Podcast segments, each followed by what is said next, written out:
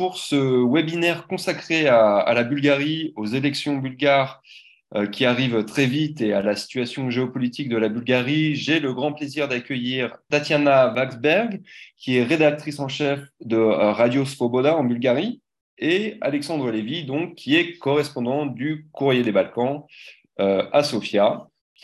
Pour poser le décor, euh, les citoyens bulgares sont, appelés aux urnes le 2 avril prochain pour les cinquièmes euh, élections législatives en deux ans, ce qui doit constituer une sorte de record, afin d'élire les 240 membres de l'Assemblée nationale, donc Narodno Sabranie.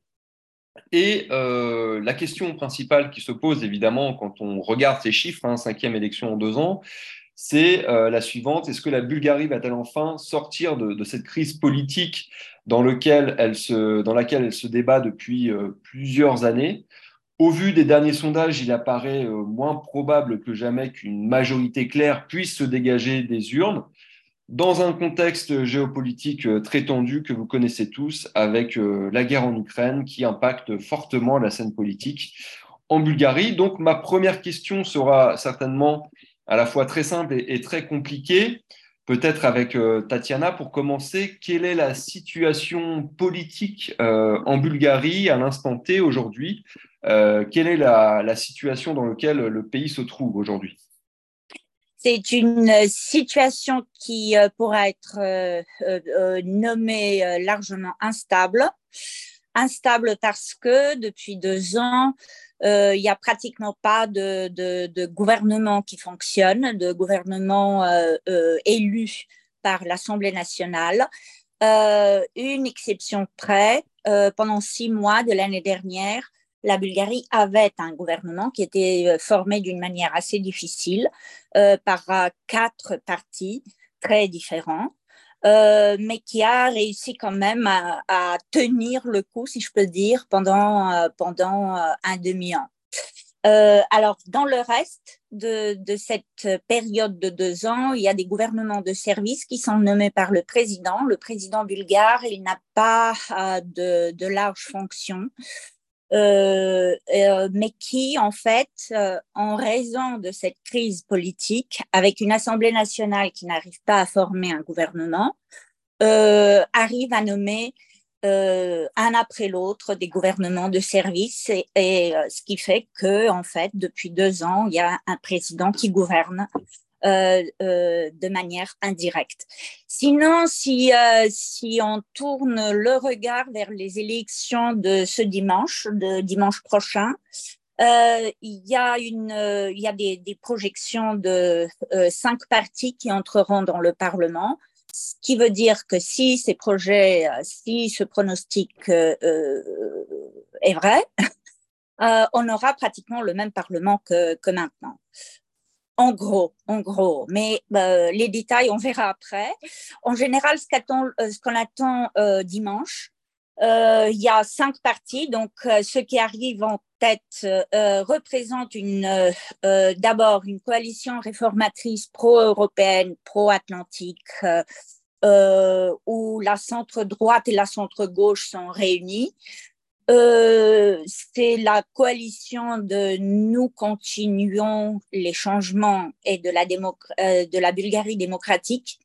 Ils ont une avance minimale d'un pour cent devant le parti de Boyko Borisov, le GERB, GERB, en bulgare dit Gerb, un parti de centre-droite qui gouvernait la Bulgarie pendant 12 ans et qui est impliqué, qui a été impliqué à plusieurs reprises dans une longue série d'affaires de corruption effectuées euh, notamment grâce au contrôle que Gerb avait sur le législatif. Alors, théoriquement, c'est deux partis centristes qui arrivent en tête avec leur 25-26% euh, euh, du vote euh, chacun. pourraient éventuellement former un gouvernement, mais ce qui empêche ce plan, c'est que la coalition réformatrice a été créée en grande partie dans le but de renverser la corruption instaurée à tous les niveaux, selon eux, par euh, Gerb. Ce qui fait que le renversement, justement, de Gerb, on peut dire, est plutôt leur raison d'être. Donc, euh, euh, et c'est fortement aussi soutenu par leur électorat, électorat stable. Donc, très difficile d'envisager, d'envisager ce qui serait vu de loin une coalition tout à fait naturelle. Elle ne l'est pas. Alors ensuite, euh, il y a deux autres partis qui, euh, qui sont vus de loin comme des antagonistes et qui arrivent en troisième et en quatrième place avec un score similaire toujours euh, autour des 11 ou 13% C'est le mouvement des droits et des libertés, un parti qui est membre de la famille de l'ALDE et c'est un parti qui représente les intérêts de la minorité musulmane mais qui depuis presque 20 ans est lié aussi bien à la corruption. Euh, je citerai un, exemple, mais juste un exemple parmi, parmi plusieurs. Euh, les États-Unis ont imposé des sanctions contre l'un de ses députés qui continue à euh, se présenter pour les élections et à être élu euh, et à voter dans l'Assemblée nationale. Euh, voilà. Et les sanctions ont été imposées contre lui pour des affaires de corruption. Et de l'autre part, donc, euh, celui qui occuperait soit la troisième, soit la quatrième place, euh, c'est une extrême droite classique qui est nommée, ne riez pas, Renaissance. Euh, je vois, euh, je vois ici une correspondance linguistique entre le, le, le parti de Macron et l'extrême droite bulgare, mais, mais, il faut dire que même au niveau linguistique, les deux ne correspondent pas, car en bulgare, il y a deux mots pour dire Renaissance.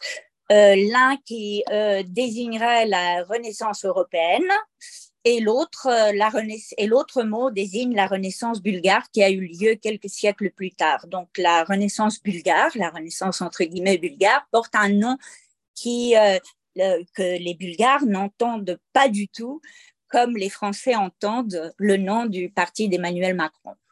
Euh, bref, le euh, parti nommé Renaissance bulgare est un parti anti-européen, anti-atlantique, très fortement homophobe, anti-Rome, qui soutient la Russie de Poutine et qui se déclare pour euh, l'abolition des sanctions contre la Russie. C'est le peu qu'on puisse dire. Et alors, on arrive à la dernière place, la cinquième place euh, qui est celle du euh, Parti socialiste bulgare, euh, qui est avec une projection de, de, de 7% environ. Un parti qui exprime les messages du Kremlin, même s'il a condamné l'agression russe en Ukraine. C'est aussi un parti qui lutte contre la ratification de la Convention d'Istanbul. C'est la Convention contre les violences à l'égard des femmes et les violences domestiques.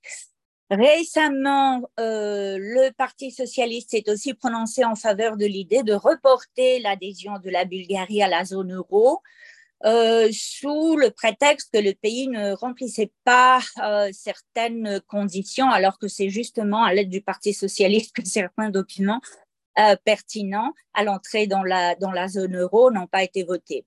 Euh, bref, ce qui est important, je dirais, dans, dans, ce, tableau très schématisé, euh, c'est que euh, le Parti socialiste bulgare continue à démontrer un déclin permanent avec ses 7% euh, qu'il a aujourd'hui, alors que juste deux ans avant, il en avait 15.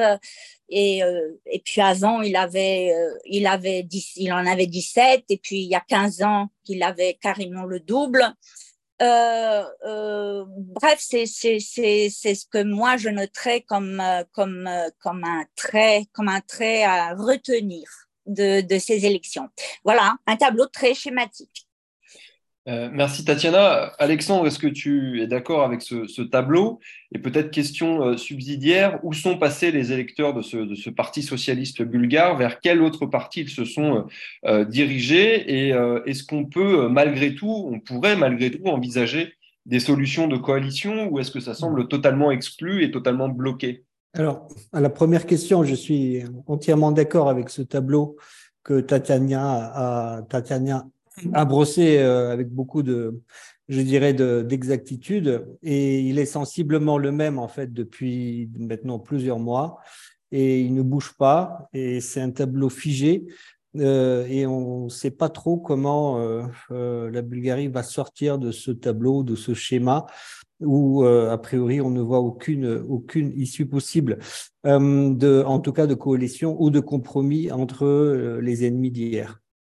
Pour ce qui concerne le Parti socialiste, c'est vrai que ça, euh, il y, a, plusieurs malentendus autour de, ce parti, y compris euh, dans son appellation du mot socialiste. C'est quand même le parti euh, héritier du Parti communiste, du Parti unique en Bulgarie. C'est le parti qui a réussi à gagner les premières élections on dit démocratique en Bulgarie et qui, à, à l'époque, euh, en 90, a jeté la Bulgarie dans un, voilà, dans des troubles qui ont duré euh, au moins un an. Donc, c'est le, c'est quand même un cas assez unique où, euh, à la chute du mur de Berlin, le parti unique regagne les premières élections. Donc, c'est un parti qui, effectivement, avait une assise très, très importante en Bulgarie, qui a aussi, d'une certaine façon, évolué, ou en tout cas qui est déchiré, animé par des courants extrêmement divers et différents. Euh, mais le, le, principal malentendu, c'est c'est bien sûr l'équivalent le, qu'on peut qu'on peut avoir en tête lorsqu'on parle de socialisme ou de social-démocratie. C'est un parti euh, fondamentalement euh, conservateur sur euh, les, les, sujets de société, euh, sur la, la, question des, des, LGBT, sur la question de, du, des, enfin tout ce qui concerne les, les mœurs, il est euh, relativement euh, assez rétrograde, il faut le dire. Sur des questions de sociales, là aussi, il, il peut faire preuve parfois de, de, de, bonnes idées, mais le plus souvent, c'est quand même euh, des idées d'un autre temps, assez, assez, assez rétrogrades. Et aussi, c'est un des seuls partis social-démocrates aujourd'hui, en tout cas qui se veut social-démocrate d'Europe, qui qui, de façon indirecte, mais euh, ménage beaucoup euh, le, le Kremlin. Euh, en même temps, c'est il est, il est, c'est un parti qui est un but de, de paradoxe parce que vous avez euh, pendant de longues années, presque maintenant une décennie, son, son ancien patron euh, Sergei Stanichev est devenu le patron des socialistes européens. Alors comment ils ont réussi, ça, ça relève des, des miracles ou des mystères bulgares, comment ils ont réussi à concilier cette, euh, cette orientation européenne social-démocrate à Bruxelles avec une, avec une politique euh, rétrograde et euh, conservatrice, digne d'un parti conservateur de droite dans le pays. Alors, il se réforme il y a des courants réformateurs euh, notamment euh, le, ministre de la Justice actuel fait peut-être partie d'un groupe de jeunes comme ça, euh, qui, euh, Monsieur Zarkov, Krum Zarkov, fait peut-être partie d'un des courants comme ça progressistes, mais en tout cas, il, il, est quand même, il est quand même héritier d'un passé assez lourd dont il n'a pas non plus réussi à se défaire, à faire son aggiornamento. Alors, où sont passés ces lecteurs? C'est très simple. Vu, vu, tout ce qu'on a dit, mais ils sont allés dans l'extrême droite. Ils sont allés dans, dans ce parti que, que, que Tatiana a très bien décrit, Vazrajdane, la Renaissance bulgare, qui est un parti. Euh, comment, comment on peut se dire patriote et nationaliste lorsque euh, on manifeste avec un drapeau russe? Là aussi, pour moi, ça fait partie des mystères, des mystères que, et des, des, énigmes bulgares, mais c'est le cas de Vazrajdane, c'est quand même son, son patron, euh, parle beaucoup plus de la Russie que de la Bulgarie. Euh, et donc, je pense qu'ils ont siphonné beaucoup, beaucoup de lecteurs. Euh, il y a aussi régulièrement en Bulgarie, il y a ce qu'on appelle des projets politiques qui surgissent comme ça un peu de nulle part. Un ancien ministre de la Défense congédié par par, euh, euh, par le gouvernement euh, pro-occidental de Petkov euh, Monsieur Yanev, qui subitement a, a, a décidé lui aussi d'adopter le vocabulaire et le langage de Poutine concernant la guerre en Ukraine, euh, il a fondé un parti qui s'appelle Essor bulgare et jusqu'à il, il, il, est présent, il est présent dans le Parlement bulgare. Là, on dit qu'il n'y sera plus, mais en quelques mois, il a réussi quand même à, rentrer au Parlement, à peser. Je l'ai vu l'autre jour participer à un débat au même titre que les grands ténors de la politique bulgare, alors que c'est un monsieur, c'est un ancien ministre de la Défense, un général, qui subitement a changé de casquette et qui a commencé à parler comme les gens du Parti socialiste et il, a, il a eu ses 5-6%.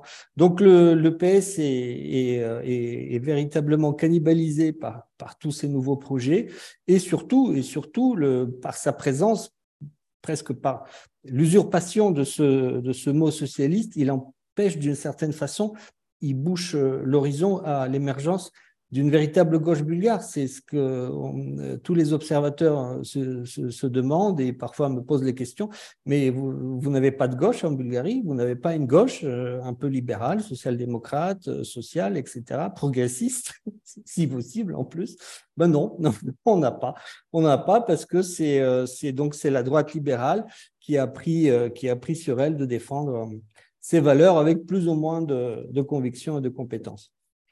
Si, l'on revient aux deux principaux euh, partis du, spectre, du spectre politique et certainement les deux partis qui arriveront euh, en tête aux, prochaines élections, euh, donc le, le mouvement europhile libéral de, Kirill Petkov, l'ancien Premier ministre, et, et, celui de Boyko Borisov, on peut voir malgré tout qu'il y a certaines il, y a certains, il peut y avoir certains points de convergence, notamment le modèle euh, libéral, le euh, pro-européen, éventuellement pro, pro, pro, pro OTAN, éventuellement mmh. certains sujets où ils peuvent se retrouver, comme les ventes, l'autorisation d'exportation d'armes vers l'Ukraine.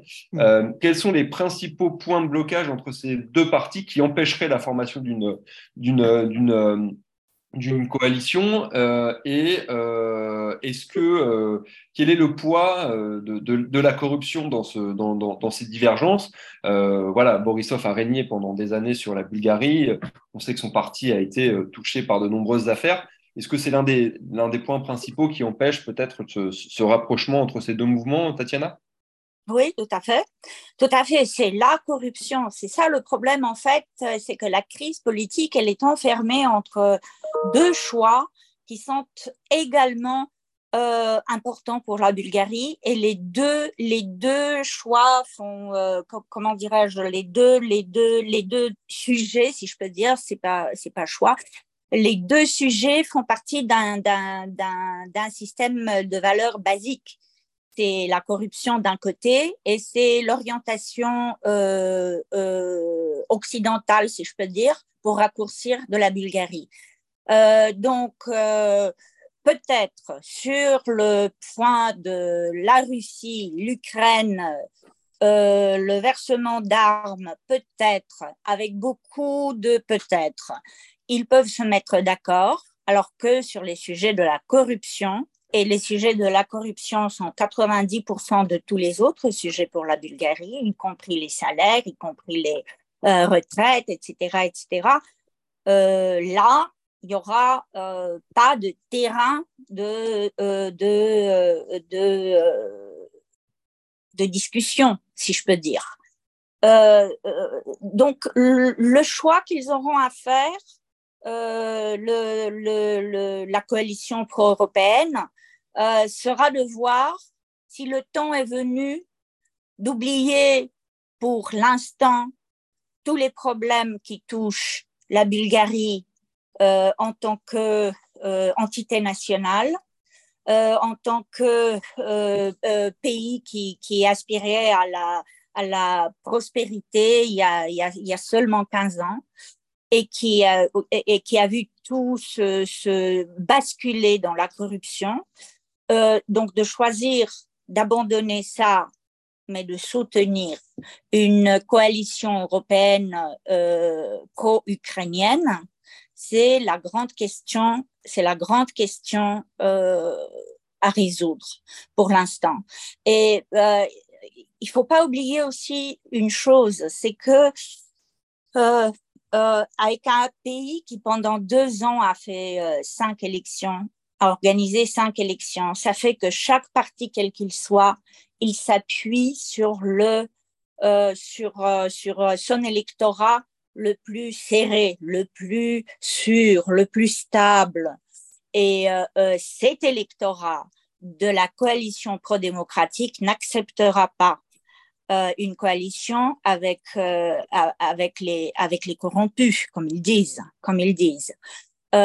alors si jamais un gouvernement commun ne marche pas, s'il bascule dans quelques mois, comme c'était le cas juste un an, et si on se retrouve face aux élections euh, suivantes, quel sera, l'avenir auquel pourrait aspirer une coalition pro-démocratique?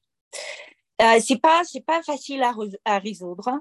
C'est pas facile à résoudre. Il y a des, il y a, il y a, beaucoup de, débats en ce moment euh, sur euh, ce qui peut se faire, euh, parce que sur le sujet qu'on va aborder peut-être plus loin dans la discussion, le sujet de l'orientation géopolitique bulgare, c'est peut-être, il est peut-être temps de se donner, de se donner, de, de, de, se rendre compte que que c'est peut-être la question primordiale pour l'instant. voilà, bon, pas facile du tout.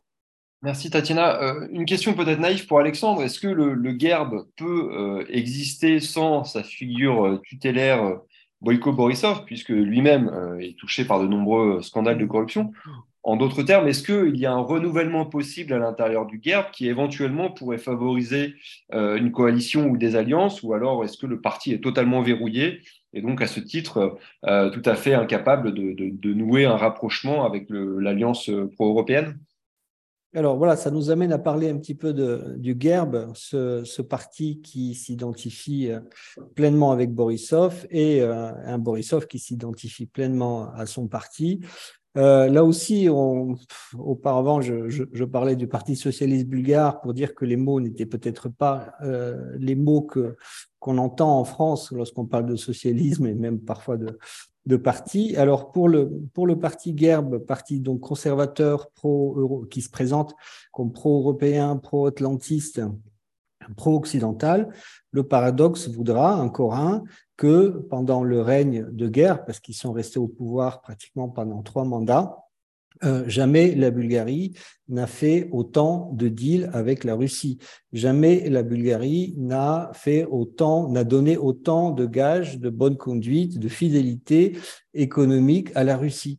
Alors comment expliquer que d'un côté Borisov à Bruxelles là aussi dit qu'il est euh, est contre l'influence russe dans les Balkans, qu'il est euh, d'une certaine façon le, le dernier rempart euh, occidental face à la Russie, et de l'autre côté, qui, euh, au niveau de, des hydrocarbures, du nucléaire, il ouvre les vannes à la, à la Russie et à la corruption, comme ça a été une des, une des rares, enfin une des très bonnes choses euh, mises en avant, soulignées par le gouvernement de Kirill Petkov pendant ces six mois un peu miraculeux dans laquelle la Bulgarie avait un, gouvernement, c'est là euh, le fait que le, le fait que l'amour pour la Russie, pour ainsi dire, avec tous les guillemets, est, toujours accompagné, sous double toujours, d'un amour pour l'argent facile, pour l'argent sale. Ça, ça c'est un petit peu la règle dans ce pays, malheureusement. Et euh, le GERB a été le promoteur de cette politique pendant des années et des années. Et donc ensuite, aujourd'hui, lorsque on parle de GERB comme d'un parti pro-occidental euh, qui, qui subitement a connu une sorte d'épiphanie euh, et euh, a réalisé que la, la, Russie est un agresseur, qu'il faut aider l'Ukraine et que le, le, le, Parlement bulgare ne fait pas assez, qu'il faut pas chercher à faire de, de l'argent avec en vendant des armes. Bon, euh, ça fait ça fait gentiment rigoler quand même. C'est c'est il faut pas on n'est pas on n'est pas aussi naïf que ça. On n'est pas aussi naïf que ça. Euh, Borisov aimerait bien, parce que c'est un beau parleur, c'est un, c'est un politicien extrêmement, extrêmement doué, c'est un véritable animal politique, et donc euh, euh il, me fait penser de plus en plus à, à, un Berlusconi, le côté un peu un peu balkanique de, en plus, mais, euh, mais c'est, c'est quand même assez, c'est quand même un personnage euh, central de la, de la, de la politique euh, bulgare. On imagine très très difficilement le GERB sans Borisov. On imagine mal le GERB se scinder en deux. On imagine mal des adjoints de Borisov prendre le dessus. Il a, il a joué sur tous les tableaux. Il a fait semblant de dire je me retire pour mieux revenir, je mets en avant des jeunes, etc. Mais au fond, Je pense que personne ne se fait d'illusions dans ce type de parti extrêmement structuré, extrêmement hiérarchisé, extrêmement macho aussi, d'une certaine façon. Euh, le patron, c'est Borisov. Et d'une certaine façon, tout ce qu'avec euh, Tatiana, on essaye de raconter depuis, euh, depuis déjà voilà, plusieurs minutes maintenant, en fait, c'est la quasi-impossibilité des Bulgares, ou en tout cas le long chemin, le très long chemin pour les Bulgares de sortir de, sortir de l'héritage laissé par ce, par ce même Borisov. Parce que euh, euh, depuis deux ans, euh, pour dire les choses crûment, hein, nos auditeurs nous excuseront, il laisse un bordel, un tel bordel dont il est absolument impossible de s'en sortir. sauf, comme il le dit, sauf s'il revient. C'est quand même une stratégie extraordinaire. Si je reviens, le bordel se termine. Il, le dit textuellement, euh, on retourne à la vie d'avant, à la stabilité, la corruption reprend son cours, on reprend langue avec, euh, avec, euh, avec, avec Gazprom, avec les uns, avec les autres. À Bruxelles, on dit qu'on est, est pro-occidentaux et, et, tout reprend comme avant. On continue de, de construire des autoroutes, etc., etc. Donc, comment sortir de, ce, de cet héritage de Borisov où, comme aussi l'a suggéré euh, Tatiana, il y a quand même un véritable problème parce que il y a, outre ce parti Gerb, il y a un autre État dans l'État, c'est le parquet général. C'est quand même un, parti qui a réussi à verrouiller, avec l'aide du parti musulman, c'est un peu le paradoxe de cette histoire, un parti attaché aux droits de l'homme, un parti qui était à l'origine des changements de 1989, bah, il s'est allié avec Borisov pour verrouiller le parquet général et pour faire en sorte que euh, l'impunité perdure dans toutes les affaires, dans toutes les grosses affaires de corruption, mais aussi dans toutes les affaires, par exemple, d'espionnage, d'influence russe. Régulièrement, ce parquet général annonce avoir démantelé des réseaux euh, de corruption ou des réseaux euh, d'espions russes qui se révèlent être des blagues pour, euh, des enfants de, de 3 ans. alors que les vrais, les vrais espions russes, les vrais agents d'influence et les vrais agents corrupteurs sont en liberté et sont non seulement en liberté, mais souvent protégés par ce, par ce parquet. Donc, pendant, pendant ces deux dernières années, il y a eu quand même cette tentative courageuse, mais à la base, c'était même le, pilier de la, de la contestation, c'était le pilier du changement, c'est changer de procureur général, changer, le renverser, changer euh, de, de, système. Euh, et bien sûr, essayer de, de, euh, de, faire, de faire en sorte que, que Borisov puisse euh, puisse répondre de, des affaires de corruption, y compris des affaires de corruption dont, qui le touchent personnellement.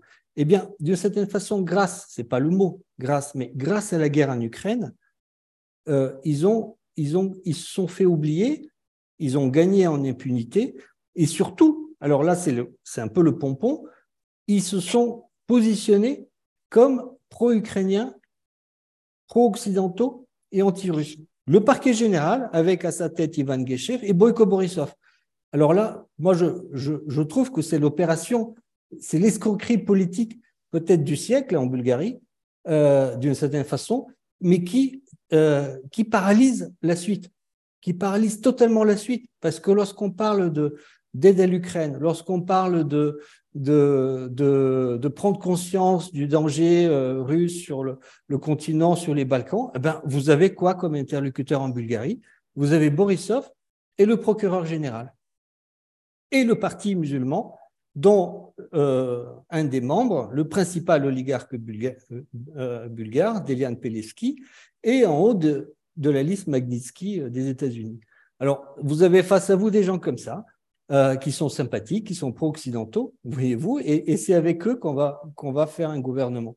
Alors, moi, si j'étais bien évidemment à la place de Kirill Petkov et de ses amis euh, harvardiens, c'est un suicide politique que de serrer la main et de, surtout de s'associer avec ces gens. Et ils le savent. Ils le savent. Ce n'est pas un suicide politique pour Borisov. Au contraire. Au contraire. C'est une façon de les avaler comme il l'a toujours fait avec d'autres partis de droite et de droite libérale, de les digérer et de les recracher ensuite sous forme de un ou deux députés européens. Voilà. Merci Alexandre et Tatiana. Je pense que c'est effectivement un, tableau assez complet de, la situation politique. Encore une toute petite question sur la situation politique intérieure et ensuite on, on passera à l'international, même si on voit quand même dans vos discours, et ça c'est assez frappant, que le sujet de l'Ukraine et de la Russie revient absolument tout le temps, même dans la politique intérieure bulgare. Mais on, aura le temps d'y revenir euh, juste après. Peut-être deux petites questions qui nous sont posées par nos auditeurs. François Lafont qui demande quel est le taux de participation aux, élections et est-ce qu'on constate une abstention grandissante? Et ensuite, une autre petite question de Philippe Verne euh, qui souligne que ce blocage pourrait euh, avoir pour conséquence une coalition entre Gerbe, Mouvement des droits et libertés et Renaissance. Est-ce que c'est possible d'après vous? Si vous pouviez répondre rapidement à ces deux petites questions et on passera ensuite à la politique internationale. Alors la première question n'est pas petite du tout. Donc euh, je prendrai un peu plus de temps. Par la taille. Euh, la, la, première question consistait euh, euh, dans la, le taux de participation, n'est-ce pas? Elle était, aux dernières élections, elle, elle, était, si je ne me trompe pas, autour des 55%. Euh, alors, pourquoi je dis que ce n'est pas une petite question? Pas seulement parce que le taux de participation est bas, pas seulement parce qu'on attend que maintenant, euh, le dimanche prochain, le taux de participation sera encore plus bas, mais aussi en raison d'une d'une nouvelle, de plusieurs nouvelles qui sont arrivées aujourd'hui, juste avant notre notre webinaire. Euh, c'est une information qui ne semble pas être très innocente. Euh, il y a des dizaines de, euh, aidez-moi dans le langage, des signaux de, des, des signaux de, de bombes, comment on dit ça? Alerte à la bombe. Alerte à la bombe, voilà. Enfin jusqu'à jusqu'à jusqu'à 4 heures de l'après-midi euh, temps bulgare. Il s'agissait de 30 alertes euh, à la bombe dans deux villes seulement de la Bulgarie, à Sofia et à Burgas, euh, qui est, si je ne me trompe pas, la quatrième ville du pays. Euh, et donc les écoles ont été évacuées. Et pourquoi c'est important? C'est important parce que déjà, ça s'est passé en Macédoine du Nord euh, il y a euh, une semaine ou deux. Et en deuxième lieu, parce que là où on vote, les endroits où on vote, euh, ce sont principalement les écoles. Et que, voilà, donc on est juste, juste dans un moment où on essaye de, où on essaye d'accumuler plus d'informations pour pouvoir former une opinion. Donc, il est trop tôt pour, euh, pour dire ce que je vais dire quand même. Mais euh, on s'attend à toutes sortes de, euh, comment dirais-je, d'attaques, si je peux dire, à la, à la, au processus de, de vote. Pourquoi? Parce que si jamais le taux de participation est plus bas, il y a immédiatement trois partis, au moins deux, mais en général trois partis qui vont franchir le seuil d'entrée dans le, dans le Parlement. Et là, au lieu d'avoir cinq partis, euh, il y aura huit. Et les trois partis qui sont euh, très, très euh, proches de ce seuil d'entrée, parmi eux, il y a deux partis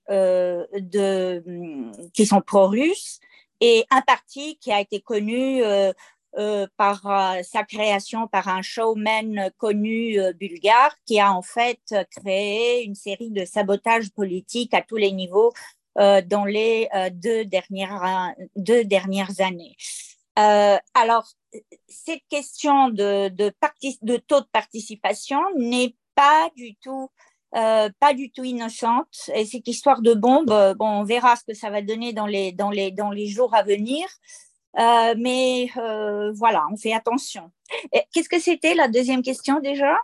La deuxième question, c'était est-ce qu'il pourrait y avoir une, euh, une coalition entre le GERB, le Mouvement des droits et libertés, et Renaissance? Est-ce que c'est quelque chose d'envisageable? Et Renaissance, je ne sais pas, mais ce qui est envisageable, et on en parle beaucoup, et on se dit que c'est la coalition possible dans l'avenir, c'est une coalition entre le GERB, euh, le mouvement des droits et des libertés, donc le parti qui défend les intérêts de la minorité musulmane et qui est lié à la corruption, et le Parti socialiste bulgare. Mais vous voyez, s'il y a trois autres partis qui entrent dans le Parlement, toute cette discussion sera tout à fait différente. Effectivement. Alexandre, est-ce que tu veux ajouter quelque chose ou on passe à l'international comme tu veux? Non, si vous voulez, euh, en deux mots sur cette question de la participation, même, même sans prendre en compte ce que, ce que Tatiana dit à l'instant avec, euh, avec ses alertes à la bombe et, souvent en Bulgarie, juste dans les dans d'autres pays, vous me direz, mais dans les jours qui, qui, précèdent les élections, il se passe toujours des choses un peu bizarres. euh, mais euh, même sans prendre en compte euh, euh, ce facteur-là, essayez quand même d'imaginer, essayez de vous mettre dans la tête d'un électeur bulgare qui, depuis deux ans, euh, vote pour rien, qui, depuis deux ans, vote pour, pour être gouverné par des gouvernements techniques, des gouvernements par intérim qu'il n'a pas choisis, qui, qui, qui, ont été choisis par le président Roumen Radev, qui lui-même à une, des positions qui se rapprochent de plus en plus de celles d'un Viktor Orban en Bulgarie. Alors mettez-vous dans la tête de, ce, de cet électeur et qui de nouveau voit se profiler ce tableau qu'on raconte depuis tout à l'heure avec Tatiana, à savoir un tableau figé où euh, tout le monde avance euh, sous un autre nom. Voilà, vous avez un parti socialiste qui n'est pas socialiste, vous avez un parti conservateur pro-occidental qui est pro-russe, vous avez un parti, lui, ouvertement pro-russe, mais qui se dit patriote. Et vous avez un parti issu de la minorité musulmane, a priori soucieux des droits de l'homme, mais qui a dans ses rangs le plus grand et le plus gros, d'une certaine façon, oligarque qui est, euh, qui est sanctionné par les États-Unis. Donc, euh, est-ce que, est-ce que, est-ce que vous avez envie d'aller voter et surtout pour qui? Surtout pour qui? Euh, cette question-là est, est, quand même essentielle parce que euh, elle explique euh, en quelque sorte, je suis désolé, je, m'étends un tout petit peu, mais euh, ça nous permet de revenir à, une autre euh, absurdité de, ces derniers, de ces derniers mois en Bulgarie, à savoir l'avènement, l'essor et puis la, chute complètement rocambolesque de un, certain monsieur qui s'appelle Slavi Trifonov et qui est animateur de télévision, qui est un comique dans, tous les sens du terme, mais qui, euh, qui qui n'a plus du tout fait rire les Bulgares à partir du moment où il est devenu, en juillet 2020, quand même le premier parti de Bulgarie. En juillet dernier, en juillet, il y a eu quand même un miracle politique, mais c'était plutôt une catastrophe politique. Et je me demande euh, là aussi par quoi elle s'explique. Il y a encore des mystères qu'on n'arrive pas à percer, même si ça fait des années qu'on essaie de comprendre comment ça se fait qu'un comique de télévision a euh, dépassé et le GERB et le parti de Kirill Petkov, a subitement changé d'avis, n'a plus voulu euh, faire de gouvernement, a plongé la, la, Bulgarie dans une nouvelle crise politique et ensuite a participé dans le gouvernement de Kirill Petkov, visiblement avec la seule mission de le saboter de l'intérieur et ensuite de disparaître complètement de la scène politique bulgare.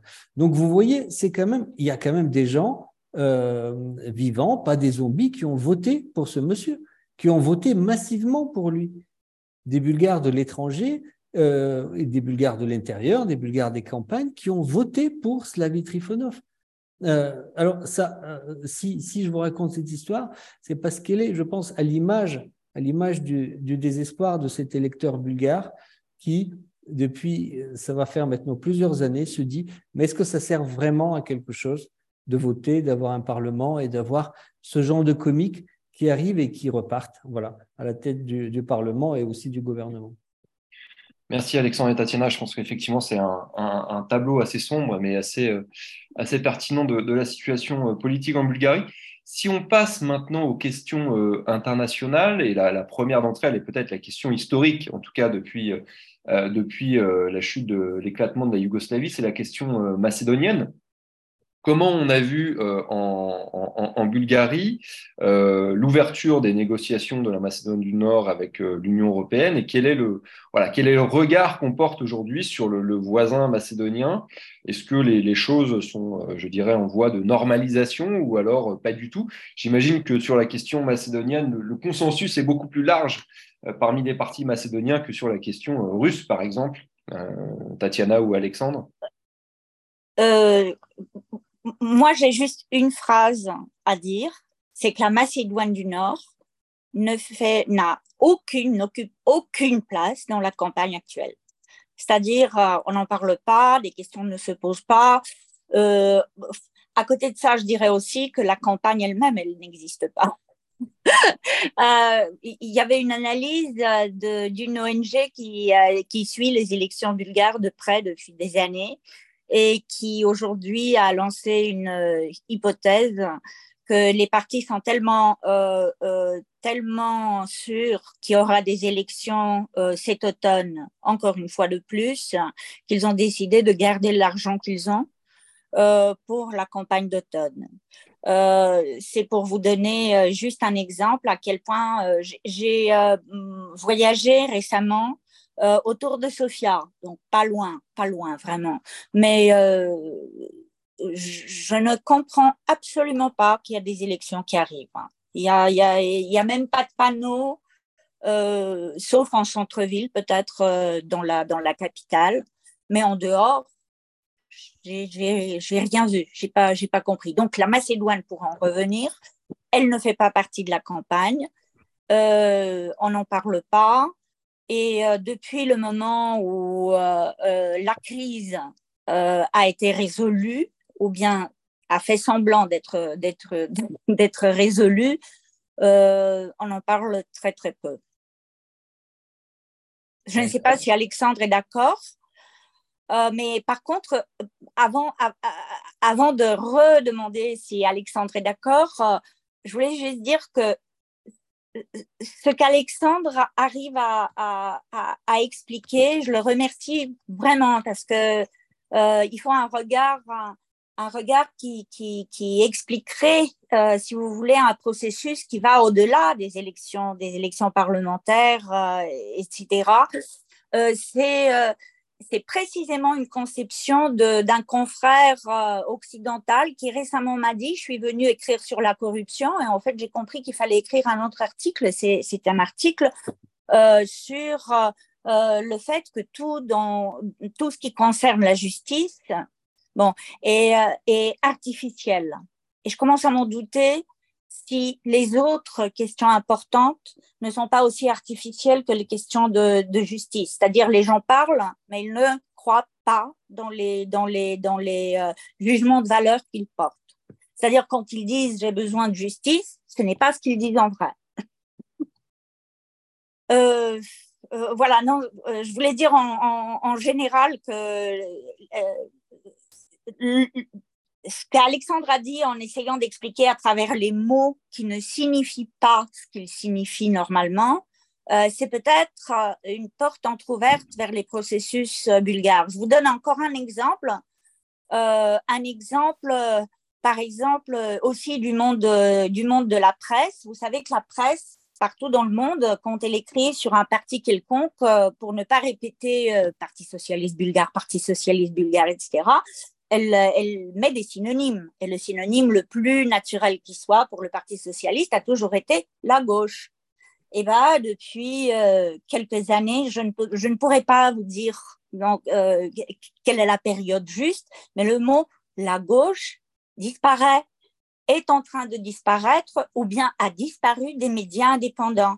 Parce qu'il arrive un moment où tu te rends compte, mais ce n'est pas une gauche. Et pareil pour le parti euh, GERP qui existe euh, sur le, sur le, euh, dans le paysage depuis 12 ans en tête, de la, en, tête du, du, pays. rarement j'ai vu le mot la droite ou la centre-droite. C'est-à-dire, on parle en utilisant uniquement les noms des partis. On ne leur donne pas, on n'attribue pas des qualités ou des caractéristiques au parti dont on parle. Alexandre, sur la question euh, macédonienne, quel est le euh, quel est l'état d'esprit des Bulgares aujourd'hui en ce moment? Alors moi, j'aime beaucoup, j'aime beaucoup cette question parce qu'elle est, euh, elle est, elle est fondamentalement miraculeuse. la question, la question macédonienne, y compris par sa capacité de s'évaporer, de partir complètement comme si elle n'a jamais été dans, dans l'espace public. Effectivement, on ne parle plus du tout de la Macédoine. Les Macédoniens se reposent aujourd'hui des Bulgares et les Bulgares des Macédoniens. Je pense que c'est une très bonne chose à la base, mais c'est quand même, j'aimerais quand même revenir, et c'est là qu'on a, on, en revient, on revient à cette histoire de comique. C'est quand même la question de la Macédoine qui a fait imploser le gouvernement de Kirill Petkov. C'est à cause de la Macédoine qu'aujourd'hui, nous n'avons plus de gouvernement pro-européen qui ferait le, job à, Bruxelles et, dans les autres capitales européennes. C'est euh, euh, la raison pour laquelle euh, Slavy Trifonov, à laquelle apporte de ce gouvernement, bruyamment, en accusant Kirill Petkov de trahison, euh, de façon extrêmement mélodramatique, il a, euh, il a dit je mets fin à l'agonie de ce gouvernement. C'est pas l'Ukraine, c'est pas l'envoi d'armes, c'est pas c'est pas la lutte contre la corruption, c'est officiellement à cause de la Macédoine. Alors c'est quand même là aussi une histoire euh, totalement comique parce que la Macédoine a, a, a occupé les esprits, a occupé les débats presque à plein temps jusqu'à une certaine date, et puis plus du tout après. Voilà. Ce qu'il faut, ce qu'il faut dire, c'est quand même, il y a quand même peut-être un petit mérite dans ce, dans ce parmi d'autres, hein, de, ce gouvernement juste avant de partir, et ce mérite est dû très euh, particulièrement, même personnellement, à, à, Christo Ivanov du, du parti Bulgarie démocratique, c'est que il a, ils ont réussi à se mettre d'accord et à lever ce veto euh, stupide et là aussi assez anachronique sur la Macédoine, juste avant que ce, ce, gouvernement ne, ne, rende un peu les, les armes et, ne, et, euh, et, que, le, le, et que le, le, Parlement ne soit, ne soit dissous. Donc voilà, on en est avec la Macédoine. Sinon, on peut, on peut parler, je sais qu'on est dans le cadre du Courrier des Balkans, donc c'est un sujet très, très Corée des Balkans, très ex-Yougoslavie.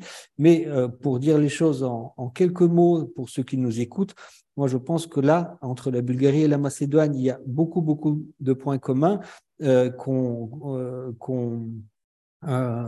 qu'on magnifie, qu'on, qui sont presque qu'on romanise, qu'on fait rentrer dans les légendes et dans les histoires, alors que fondamentalement fondamentalement, il s'agit de deux pays qui euh, ne se connaissent pas ou se connaissent à peine pour la simple raison qu'ils ont vécu les 50 dernières années euh, dans des régimes totalement différents, à savoir d'un côté la Bulgarie euh, comme le satellite le plus fidèle de l'Union soviétique et la Macédoine comme un fier membre de cette grande Yougoslavie de Tito qui était euh, peut-être avant tout euh, anti, anti-soviétique et qui a vécu une autre vie, une toute autre vie euh, pendant, pendant ces années, ces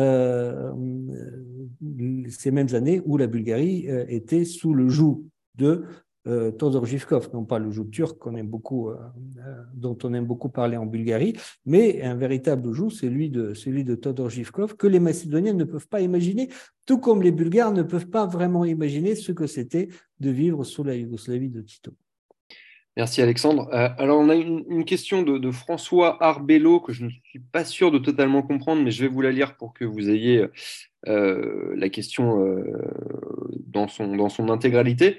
La création en Macédoine du Nord de clubs bulgares portant les noms de personnalités fortement compromises avec les nazis pose de gros problèmes aux autorités macédoniennes qui subissent elles-mêmes les pressions de l'UE désireuses de voir la, euh, la Macédoine faire de nouvelles concessions à la Bulgarie alors que les mouvances nationalistes macédoniennes s'opposent à ces concessions et que les mouvances pro-russes s'avèrent actives en Macédoine du Nord. Ah, je comprends tout à fait la question. Euh, il s'agit, euh, s'agit d'un, phénomène de création de centres culturels bulgares en Macédoine du Nord euh, qui, porte le nom de personnes qui sont précisément dans le centre des problèmes entre les deux pays. Donc, je vous donne un exemple pour ne pas, pour ne pas donner tous les deux, mais un exemple. Euh, il s'agit d'un club euh, qui porte le nom du tsar bulgare Boris III. Et Boris III, qui est un roi, c'est le dernier roi bulgare, enfin, le dernier roi bulgare, c'est le, c'est l'enfant Siméon qui, euh, des décennies plus tard, est devenu premier ministre. Mais bon, le, dernier tsar adulte de la Bulgarie, Boris III, qui, pour les Bulgares, est porteur de je ne dirais pas de, d'une situation économique stable et, euh, et d'une politique qui, selon les Bulgares, selon la, selon la majorité des Bulgares, ont mis la Bulgarie à l'abri de l'Allemagne nazie, même s'il est devenu allié de l'Allemagne nazie parce que la Bulgarie, pendant la Deuxième Guerre mondiale, était alliée de l'Allemagne nazie. Alors, de quoi il s'agit dans la question? Le problème, c'est que euh, le tsar Boris III est aussi la personnalité qui incarne l'État bulgare, qui avait occupé des territoires de la Grèce et de la Macédoine actuelle, euh, des parties de la Grèce et des parties de la Macédoine actuelle, euh, et qui a effectué la déportation de quelques 11 000 personnes d'origine juive vers Treblinka, où ils, sont, où ils ont été exterminés. Alors, pour la Macédoine, la personne de Boris III incarne l'occupation de la Macédoine d'un côté et la déportation de ses, de de ses citoyens d'autre côté. Alors, nommer un club de culture à son nom euh, euh, est, euh, est un fait qui est difficilement acceptable, explicable, faisable. Merci. ça n'aide pas, ça n'aide pas, ça n'aide pas les, les relations entre les deux pays, ça n'aide pas absolument. Effectivement, je n'avais pas, pas suivi cette, cet épisode. Merci beaucoup en tout cas de la question et de, de la réponse de Tatiana. Alors, je, vous propose qu'on passe au gros, gros morceau russe parce que c'est quand même le, ce qui fait le cœur de l'actualité en, Bulgarie ces derniers temps. Euh, comment ces élections sont-elles susceptibles d'influer sur la question ukrainienne? On sait notamment que la Bulgarie est l'une euh, des grandes exportatrices euh, de missiles et d'armes vers l'Ukraine. Hein. Il y a des, usines d'armement en Bulgarie qui fonctionnent à plein en ce moment. Est-ce que ces livraisons d'armes vont continuer en fonction des différents gouvernements qui, arrivent, qui arriveront à la tête du pays? Et plus généralement, comment la question ukrainienne divise cette société bulgare. L'un après l'autre, je, vous laisse, je vous laisse la parole. Tatiana, peut-être euh, Ou Alexandre, si vous voulez changer. Bon, bon, bon, non, non, non, euh, c'est comme, comme vous voulez. Alexandre? Oui, je, je, je, veux bien. C'est un, un, gros, c'est un gros sujet. Euh, sur, la question, euh, sur la question des armes, euh, on, en a beaucoup parlé, je pense qu'on en reparlera, mais je, pense qu'il est très important que ceux qui nous écoutent comprennent que sur la question des armes pour l'Ukraine, il y a quand même deux choses. Il y a des armes qu'un État décide de céder à l'Ukraine par solidarité, par compassion, par conviction. Donc ce sont des armes que l'on cède et il y a des armes que l'on vend, que l'on vend pour des euh, espèces sonnantes et trébuchantes, des dollars, etc. Donc la Bulgarie, comme on l'a appris récemment et comme on avait déjà une petite idée, mais là maintenant c'est officiel parce qu'ils s'en sont vantés. Je ne sais pas si c'est une bonne chose politiquement, mais Kirill Pelkov et son ministre des Finances, Asen Vassilev, ont décidé de raconter Orbi et Urbi, comment, voyez-vous, la Bulgarie a été plus maligne que les socialistes, plus maligne que les, que les, que les pro-russes, et que pendant toute cette période des premiers mois de la guerre, la Bulgarie a même sauvé, c'était le mot qu'a employé un journal allemand, a même sauvé euh, l'Ukraine de la, de la défaite en lui envoyant euh, des armes.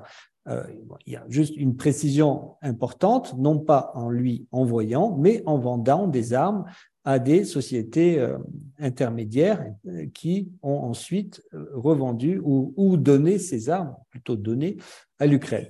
Alexandre, je crois que j'ai un chiffre 2,5 milliards d'exportations d'armement en, 2022. Absolument, absolument. Donc ça, c'est un des, un des secrets les mieux cachés de, de, cette Bulgarie, dont on parle maintenant depuis, depuis un petit moment, c'est que c'est un des rares, voire le seul pays en dehors de, de, de la Russie euh, de l'ex-Union soviétique qui produit des armes et des munitions, surtout des munitions de type soviétique, qui sont en, usage massif dans l'armée russe et l'armée ukrainienne en l'occurrence, parce que la Russie produit ses propres, ses propres munitions. Donc on parle là d'obus de 122 mm, on parle d'autres obus, on parle de, de, roquettes RPG, on parle aussi de cartouches et de, de, quelques armes légères, mais il s'agit surtout et avant tout de, de munitions. Donc, le, ce qu'on appelle le complexe militaro-industriel bulgare se porte à merveille depuis, depuis le début euh, de, de, la crise de la guerre en, Ukraine, et ce, malgré les gesticulations du Parti socialiste euh, qui a quand même promis que pas une seule cartouche ne partira de Bulgarie vers l'Ukraine. Donc, là aussi, autre miracle bulgare, d'un côté, et cette même, euh, la, patronne quand même du Parti socialiste siège dans la commission qui est censée signer, euh, approuver toutes les exportations, mais elle n'a rien vu d'irrégulier. Elle était juste très contente que, la, euh, que le complexe militaro-industriel bulgare se porte bien et vend beaucoup à l'étranger, sauf que le, le, le complexe militaro-industriel vendait des armes à des intermédiaires ou à d'autres sociétés qui, elles, le donnaient à l'Ukraine et c'était au vu et au su de tout le monde. Donc voilà, ça c'est pour les armes vendues à l'Ukraine. Pour les armes données à l'Ukraine, euh, on parlait de la Macédoine, un petit pays comme la Macédoine, qui est membre de l'OTAN mais qui n'est euh, pas membre de l'Union européenne. J'espère pour eux qu'ils le seront un jour. Ça c'est voilà, c'est ce que je leur souhaite. Euh, vraiment, ben, cette même Macédoine a donné beaucoup plus de, de matériel militaire lourd que la Grande Bulgarie, à côté, voyez-vous, des chars, elle a envoyé des chars. Là, elle vient de, d'autoriser l'envoi de 12 hélicoptères de, de combat à l'Ukraine. Et on dit aussi, mais ça c'est voilà, ça c'est euh, c'est pas n'est pas totalement sûr que la, la Macédoine a aussi cédé euh, quelques-uns de ses avions d'attaque au sol, des Sukhoi 24 et 25. Alors, Alexandre, j'ai interviewé la semaine dernière le président Pendarovski qui m'a confirmé effectivement qu'il avait livré des, des Sukhoi à, voilà, voilà. Voilà, donc ça c'est quand même assez extraordinaire parce que c'est voilà, vous avez d'un côté, on parle beaucoup de la Bulgarie, de ses armes, mais finalement l'État bulgare en tant que tel n'a voté qu'en septembre dernier. Ce, le, Parlement a réussi à se mettre d'accord euh, euh, et de voter officiellement pour que l'État bulgare aide militairement la Bulgarie. Alors Aussitôt cette résolution votée, aussitôt on a entendu tout et son contraire, que la Bulgarie allait envoyer des choses, mais non finalement qu'elle n'allait pas les envoyer parce qu'elle allait dégarnir sa propre armée et se mettre elle-même en situation de faiblesse. Et on a de sorte qu'aujourd'hui, on ne sait plus vraiment exactement ce que l'État bulgare compte envoyer ou peut envoyer, euh, alors que les Ukrainiens ont dit très simplement, il y a des choses aussi euh, très simples comme des installations, par exemple, de, missiles anti-aériens S-300 ou encore même des mitrailleuses lourdes ou encore des, voilà, des canons que, que vous avez et, que, et, qui peuvent, et qui peuvent nous aider. Donc, pour l'instant, l'État bulgare fait un peu diversion sur, sur ce sujet et fait en sorte d'embrouiller d'embrouiller les, les, esprits et puis les comptes, euh, ce qui fait qu'aujourd'hui, moi, je ne sais pas si, si l'État bulgare a véritablement réussi à envoyer euh, quelque chose à cette Ukraine dont on parle depuis, depuis un an. Voilà. Tatiana? Euh, euh, Oui, tout à fait d'accord avec ce que dit, avec ce que dit Alexandre. ce que j'aimerais, moi, c'est mettre un peu, peut-être dresser un tableau aussi schématique que les autres sur euh, sur le sur euh, l'attitude des Bulgares et de la Bulgarie officielle à l'égard de la guerre en Ukraine, euh, qui est évidemment, je trouve, fonction de tout ce que Alexandre racontait sur les sur les sur les munitions. D'abord, il faut dire que le jour où où la guerre a commencé le 24 février 2022, comme tous les parlements dans le monde, dans le monde démocratique. Euh, les députés bulgares se sont rassemblés pour voter une euh, déclaration qui, euh, qui condamnerait l'agression russe. Alors, il a fallu plus de six, six heures pour voter non pas une décisions, mais deux, euh, non pas une résolution, mais deux, parce que il y avait des partis tels le Parti socialiste bulgare et le parti de, de, de l'extrême droite nommé Renaissance bulgare, qui ne voulaient pas, enfin surtout le Parti socialiste bulgare, ne voulait pas soutenir euh, un extrait dans la, dans la déclaration qui a été, qui a été proposée et euh, c'était l'extrait qui portait sur euh, la nécessité d'imposer des sanctions sur les responsables russes.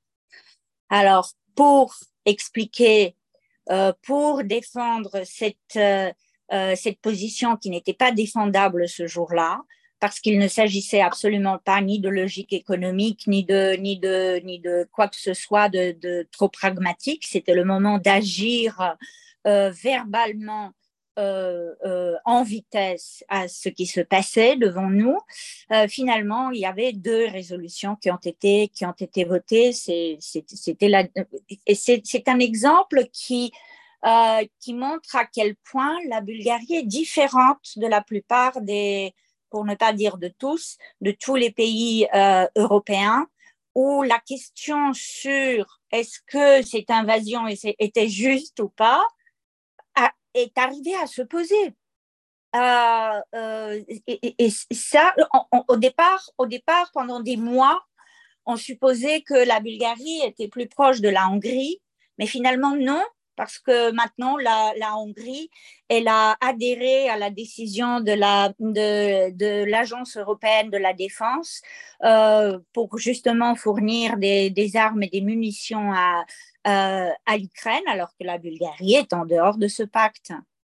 Euh, donc, euh, pour l'instant, je trouve que la Bulgarie se trouve isolée à tous les niveaux possibles de, ce discours qui porte, euh,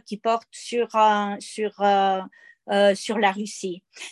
Très souvent, les représentants du Parti socialiste bulgare et de la présidence bulgare condamnent l'agression sans donner le mot suivant sans jamais dire ou, rarement ils disent l'agression russe. C'est très rare qu'ils précisent qui en fait a été l'agresseur. Ils condamnent l'agression en général.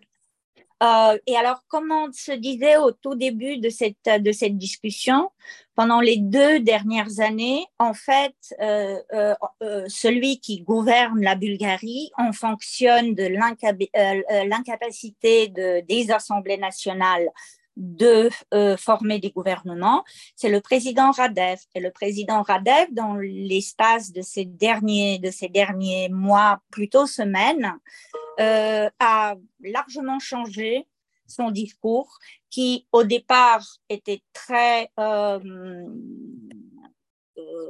il faisait très attention au départ comment il parlerait de cette guerre, mais de plus en plus, de plus en plus, il arrive à verbaliser les thèses du Kremlin.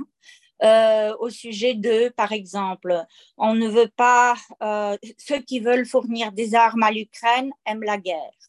Euh, on ne veut pas, on est contre la guerre, on veut la paix, ce qui est évidemment ce qui est précisément le, le, le, le message russe actuel. Euh, on veut la paix.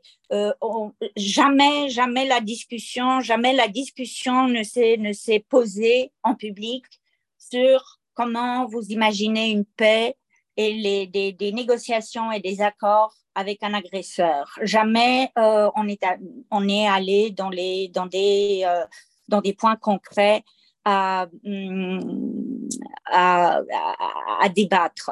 Et euh, voilà, maintenant, vous parlez des... des euh, Alexandre a très bien raconté cette histoire de munitions, euh, d'obus, etc., que la Bulgarie avait donné, euh, vendu, euh, slash vendu à l'Ukraine.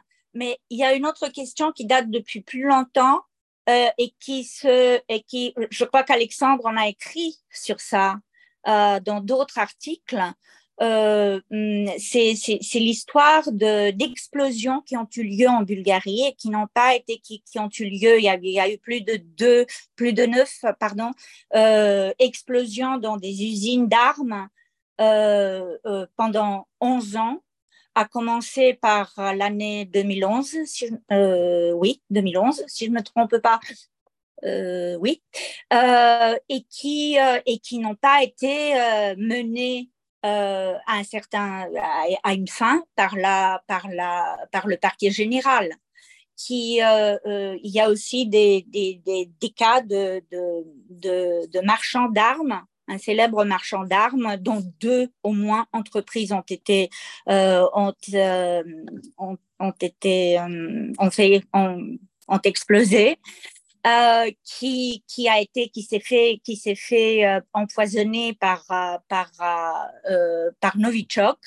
Et, et c'était un cas que la que le parquet général pendant trois ans n'a pratiquement pas voulu euh, euh, euh, investiguer. donc, plusieurs histoires derrière, derrière toute cette histoire de, d'Ukraine. On a réussi, par exemple, à voir que le plus, la plus forte présence de, d'agents de la, de la des services secrets russes en Bulgarie, euh, qui sont soupçonnés par des groupes euh, comme Bellingcat, euh, comme la Radio Free Europe en Bulgarie, par d'autres par d'autres confrères qui, arrivent pour pour des médias occidentaux, mm, des agents des agents de, des services secrets russes qui ont été présents en Bulgarie en même temps que la tentative de meurtre par Novichok a eu lieu et en même temps que les explosions ont eu lieu pendant ces 11 ans. Euh, hum, ces neuf cas, euh, alors que euh, ce qu'on voit de la part du parquet bulgare, c'est de réagir lorsqu'on leur pose la question de l'extérieur, par exemple de Bruxelles, de réagir en disant des, des, des phrases très pompeuses, euh, sur, la, sur les recherches qu'ils font et finalement, ça ne mène à rien. Ça ne mène à rien. Euh, voilà. Et sinon, euh, je commençais la phrase par dire que la, la, plus forte présence des agents, des agents russes et des cas, euh, et des cas de, de d'explosion d'explosion des, des, des, armes ont eu lieu autour de l'année 2014 euh, lorsque justement euh, la, euh, la Russie a, a fait ses premiers pas vers la, vers la, vers l'annexion des territoires ukrainiens. Alors Tatiana, tu m'as enlevé les mots de la bouche puisque effectivement une de mes questions portait sur ces euh, explosions mystérieuses dans les usines euh, d'armement euh, bulgares en Bulgarie. donc une question peut-être un peu plus générale à laquelle il est bien sûr extrêmement difficile de répondre, mais est-ce qu'on a une idée du degré d'infiltration des services secrets bulgares par des agents russes. Est-ce que depuis 91 le ménage a été fait entre guillemets, ou alors est-ce que les euh, les agents russes, euh, les informateurs russes sont encore euh, actifs à la, à la, fois au sein de l'armée, de la police, des services de renseignement bulgares? Est-ce qu'on a une idée ou est-ce que c'est quelque chose qui n'est, qui n'est pas du tout investigué encore? On a des, on a des, des travaux très approfondis de, journalistes, des tentatives d'historiens. On n'a rien ou presque rien de la part de l'État.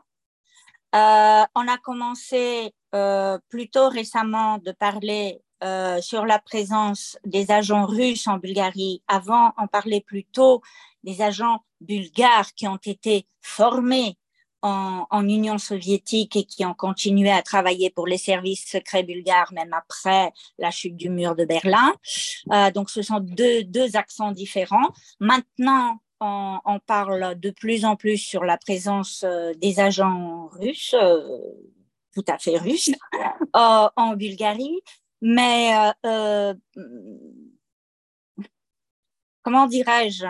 Comment dirais-je? Non, à votre question, on ne peut pas répondre. On peut citer certains, certains, certains officiels, certaines recherches qui ont été faites et publiées, mais il n'y aura rien qui serait confirmé par l'État ou par une structure d'État. Est-ce que je me trompe, Alexandre? Non, non, je pense que la question des. C'est extrêmement difficile de quantifier euh, ce genre d'activité qui, est par excellence donc secrète, ou en tout cas souterraine, ou en tout cas qui avance, qui avance masquée. mais sur la question très précisément de, des espions russes, euh, il faut quand même rappeler que le gouvernement de Kirill Petkov, pendant ces six mois, a réussi euh, un exploit, quand même quelque chose qui a fait, euh, dont on a beaucoup parlé, parce que subitement, la petite, oui. la, petite, Bulgarie russophile s'est retrouvée en tête de peloton des pays qui ont expulsé le plus de diplomates russes, parce que malgré tout, il y a quelques 70 personnes qui ont qui ont été mis dans, deux avions, dans un avion russe, du jour au lendemain, par décision du gouvernement de Kirill Petkov. Et là, pour la première fois, nous avions euh, ce, que, ce que vous appelez une quantification. On avait une petite idée de combien de personnes travaillent dans cette ambassade qui est une sorte d'État dans l'État, certains jours qui apparaît vraiment comme une citadelle et, euh, euh, et qui visiblement a des, a des, à des, à des tentacules un peu partout dans la société bulgare, y compris dans la région. On dit que qu'un que certain nombre d'opérations euh, balkaniques euh, des services secrets russes sont menées depuis, euh, depuis la Bulgarie et, euh, et d'autres depuis, depuis Belgrade. Donc c'est une question qui est, qui est, qui, est un peu qui, est, qui est à la fois essentielle et à la fois difficile, difficile à saisir. Hein. C'est et le, là aussi, ce que disait Tatiana, à savoir que les autorités bulgares ne font, je ne dirais pas qu'elles ne font rien, mais elles font tout pour embrouiller encore un peu plus ce tableau parce que euh, vous avez régulièrement des, annonces euh, tonitruantes du parquet général, comme je vous disais tout à l'heure, de l'arrestation, du démantèlement d'une cellule d'espionnage. Le, procureur général a même parlé de l'équivalent des cinq de, Cambridge ou de Oxford à Sofia, et qui se sont révélés tous des lampistes dont on n'a plus jamais entendu parler euh, trois mois plus tard.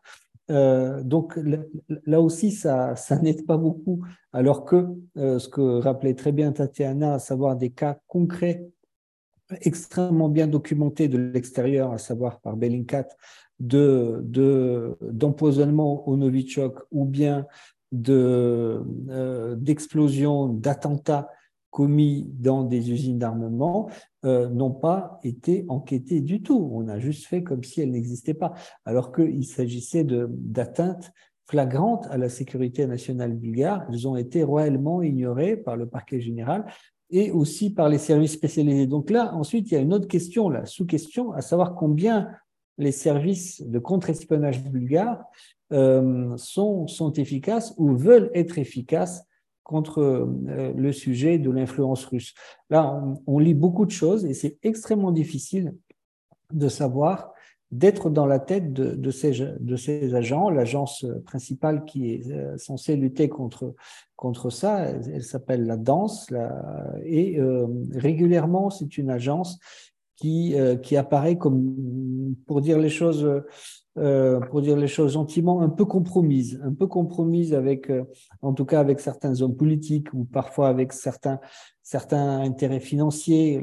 Je vous disais au début que souvent l'influence russe va de pair avec une corruption massive, donc on graisse beaucoup la patte au passage, et euh, euh c'est pas c'est pas c'est pas étonnant que certaines affaires soient soient étouffées ou tout simplement ne, ne, ne pas ne soient pas euh, voilà, comme il faudrait. Mais je voudrais juste revenir aussi à la question principale, à savoir la, guerre en Ukraine et comment, comment elle a été accueillie, comment, comment ça s'est passé en Bulgarie, parce qu'il y a aussi des choses à raconter qui sont, qui sont de l'ordre de, de, de l'humanisme, qui sont de l'ordre du merveilleux aussi, de, euh, de comment le pays le plus pauvre de l'Union européenne a malgré tout euh, accueilli près de 300 000 euh, réfugiés tous ne sont pas restés, même la, majorité, je crois, ne sont pas restés, pratiquement sans, l'aide de l'État. Euh, alors que euh, l'État à l'époque, donc dirigé par, par Kirill Petkov, se voulait, se voulait solidaire de l'Ukraine, mais ils n'ont pas, malheureusement, ils n'ont pas trouvé ils ont trouvé, ils ont eu l'envie, je pense, pour certains d'entre eux, mais ils n'ont pas trouvé les compétences au sein de, leurs équipes pour véritablement aider les Ukrainiens. Eh bien là, c'est la société civile qui a pris le relais et qui jusqu'à aujourd'hui continue de, loger, de nourrir, de s'occuper de familles ukrainiennes, euh, alors qu'on parle quand même du pays le plus le plus russophile, a priori le plus pro-russe. Ben non, c'est pas le cas. C'est pas le cas. Cette guerre a aussi permis à un certain nombre de personnes de comprendre qu'on pouvait euh, euh, parler russe et euh, aimer la culture russe sans, sans être poutinien et surtout de, de comprendre que lorsqu'on parle de culture russe, parfois on parle en fait de culture ukrainienne.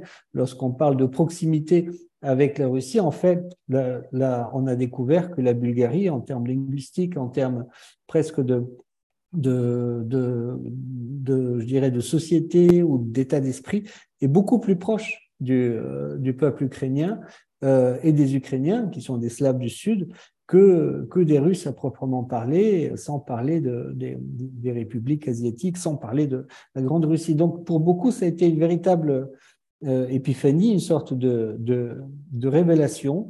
D'autres se sont carapatés dans leur quelque part dans leur, dans leur monde imaginaire d'une Union soviétique, d'une Russie protectrice, d'une Russie euh, euh, qui pouvaient euh, tenir tête aux, autres grandes puissances et, et, voilà, par nostalgie du passé ou, par nostalgie de, de, leur, euh, de leur jeunesse ou par esprit de contradiction ou parfois parce que ils ont été intoxiqués par la propagande russe qui est extrêmement active parce qu'ils regardent la télé russe et moi je vois le, le, résultat sur des gens euh, tout à fait sympathiques. Euh, quel effet ça peut avoir de, de, regarder la télé russe pendant plusieurs semaines? Des gens tout à fait sympathiques et adorables peuvent, euh, peuvent vous raconter euh, des, des, des, horreurs sur l'Ukraine sans, sans y être jamais allé, sans jamais avoir vu un, un Ukrainien. Euh, ben voilà, c'est les effets de les effets de, de la télévision. Mais cette, même Bulgarie a, quand même au début hésité, beaucoup hésité. Hein. C'est moi je me rappelle des premiers jours qui étaient extrêmement troublants de comment les uns et les autres parlaient de cette de cette guerre. La première chose qu'on a entendue, y compris de la bouche de Kirill Petkov, et ça c'est quelque chose que que d'une certaine façon je, je tiens toujours à rappeler, c'est que c'était un premier ministre tout jeune, un peu un peu naïf, qui a dit des bêtises. Il a dit cette guerre se, terminera dans quelques jours et, et, bien évidemment la Russie la, la gagnera. Il n'avait absolument pas à dire ça. Il n'avait absolument pas à dire ça. Il s'est ressaisi assez vite, il a compris, il est allé à Kiev. Mais euh, le problème, c'est que le président et celui qui dirige aujourd'hui la Bulgarie, Roman Radev, le croit toujours. Le croit toujours et c'est lui qui nomme les gouvernements qui sont censés envoyer de l'arme ou de l'aide aux Ukrainiens. Et c'est quand même ça. La Bulgarie, depuis deux ans, et euh, pratiquement, euh, sauf cette parenthèse de six mois, est dirigé par un, président qu'on appelle de plus en plus un, président hybride, à savoir on ne sait pas, on sait pas euh, pour qui il joue, on ne sait pas trop de quel côté il est, on ne sait pas pourquoi il s'est retrouvé là. Certains disent maintenant on comprend en fait pourquoi il est là, c'est parce que en cas de crise, voilà, il a été réactivé. Moi j'entends toutes sortes de choses sur, sur lui, euh, parce qu'à un moment donné, un autre paradoxe bulgare voudra que ce président a été perçu comme, euh, comme euh, lui aussi un rempart contre la corruption de, de, Borisov, voire un combattant. Et il se trouve que des Bulgares tout à fait sensés, sympathiques, ont voté pour sa réélection en pensant ainsi fermer la page de l'ère Borisov. Ben, ils n'ont pas fermé la page Borisov, ils ont ouvert l'ère de Radev, parce qu'aujourd'hui Radev en est à son, deuxième mandat. On ne sait pas euh, vers quoi il se dirige, mais en tout cas, euh, politiquement, mais on sait, on sait une chose, c'est qu'il rêve d'une république présidentielle qu'il est en train de faire parce que la Bulgarie, voilà, pour ceux qui ne connaissent pas, est une république parlementaire, dirigée par un gouvernement, un premier ministre un parlement. Ce n'est plus le cas. Ce n'est plus le cas depuis deux ans, et c'est peut-être ça le plus grand problème de ce pays, c'est qu'il est en train de devenir une république présidentielle sans avoir ni la tradition ni la culture de cette république-là. Euh, euh, et surtout, elle est, euh, c'est une république qui, que Radev rêve à sa mesure, à savoir une république qui parle de guerre fratricide entre Ukrainiens et Russes. C'est le mot. Et quand le ministre ukrainien des Affaires étrangères, Kouleba, est venu à Paris, il lui a dit les yeux dans les yeux, je vous prie de ne plus utiliser ce mot-là de fratricide. Parce que une guerre fratricide, c'est entre deux frères. Nous ne sommes pas des frères. Et c'était une des phrases les plus fortes que j'ai entendues de la bouche de Dimitro Kouleba. Il l'a dit à Radev. Ben non, ça, ça, ça lui a pas fait grand-chose. Il continue de le, de le répéter aujourd'hui. Merci Alexandre. On, se dirige tout doucement vers la fin de, cette rencontre. Euh, si quelqu'un parmi les spectateurs veut encore poser une toute petite dernière question, c'est le moment. Euh, moi, j'en ai peut-être juste une petite dernière. C'est euh, qu'en est-il des Russes qui ont fui la Russie et qui se sont installés en Bulgarie? Est-ce qu'ils sont nombreux en Bulgarie? On peut imaginer que des liens existaient euh, culturels entre les, entre les deux pays Est-ce que ces, ces, Russes qui ont fui le régime Poutine sont nombreux à s'être installés en Bulgarie et, et, et, sont-ils actifs en Bulgarie et de quelle manière? Voilà une petite question très rapide. Et si on a une dernière question d'un auditeur, on la prendra et puis après on pourra euh, vous libérer. Très rapidement, on n'a pas de données, mais on peut dire que qu'une partie de la, de la, du mouvement euh, d'opposition russe est euh, euh, présent ici en Bulgarie parce que l'un des dirigeants de cette opposition dispersée en exil dans différents pays, euh, il réside à, à, Varna, si je ne me trompe pas, c'est Gennady Goutkov. l'un de ceux qui organise régulièrement les rencontres, les rencontres de l'opposition dans les pays baltes. Euh, donc, euh, la Bulgarie, elle est, elle, est, présente aussi de cette manière-là. Euh, D'autre côté, j'aimerais, juste rajouter quelque chose de, de euh, vers ce que Alexandre vient de dire, parce que c'est pas juste de ne pas de ne pas mettre l'accent sur ça, parce que au long terme, c'est peut-être la, la, l'actualité la plus la, la nouvelle la plus importante, c'est l'aide que les Bulgares ont apporté euh, aux Ukrainiens euh, qui sont venus après le, début de la, guerre russe. Euh, parce que là, calculé, ce n'est pas, ce, ne sont pas, ce n'ont pas été les, les, citoyens bulgares qui régulièrement participent à un aide ou un autre dans le pays en général. Il s'agit de beaucoup plus de personnes qui n'ont pas été organisées de façon formelle, qui se sont organisées sur place, qui n'ont pas euh, qui n'ont pas abandonné les efforts qu'ils ont commencés dans les premières euh, dans les premières heures euh, de l'afflux euh, des migrants. Et, et, et, et ça, c'est peut-être c'est peut-être la, la, le petit espoir euh, pour ce pays tant malheureux ces dernières ces dernières années euh, de dire que peut-être il s'agit d'un pays que nous-mêmes, nous ne connaissons pas assez et que peut-être il y a des surprises à attendre parce qu'il s'agit vraiment d'un très large mouvement et on n'en a, on a pas vu avant de tels exemples. Euh, je vous remercie grandement à tous les deux. Je pense que c'était extrêmement intéressant pour tous nos, auditeurs. Donc, merci beaucoup encore une fois. Euh, vous pouvez suivre évidemment le travail de, Tatiana sur le, site de Radio Svoboda et euh, celui d'Alexandre sur le site du Courrier des Balkans. On reviendra très vite avec un nouveau webinaire. N'oubliez pas de vous abonner au Courrier des Balkans qui ne survit que grâce à vos abonnements, d'aller sur notre boutique en ligne si vous voulez acheter le livre d'Alexandre et on se revoit très bientôt. Merci à tous les deux et merci à tous d'avoir participé à ce débat. Au revoir.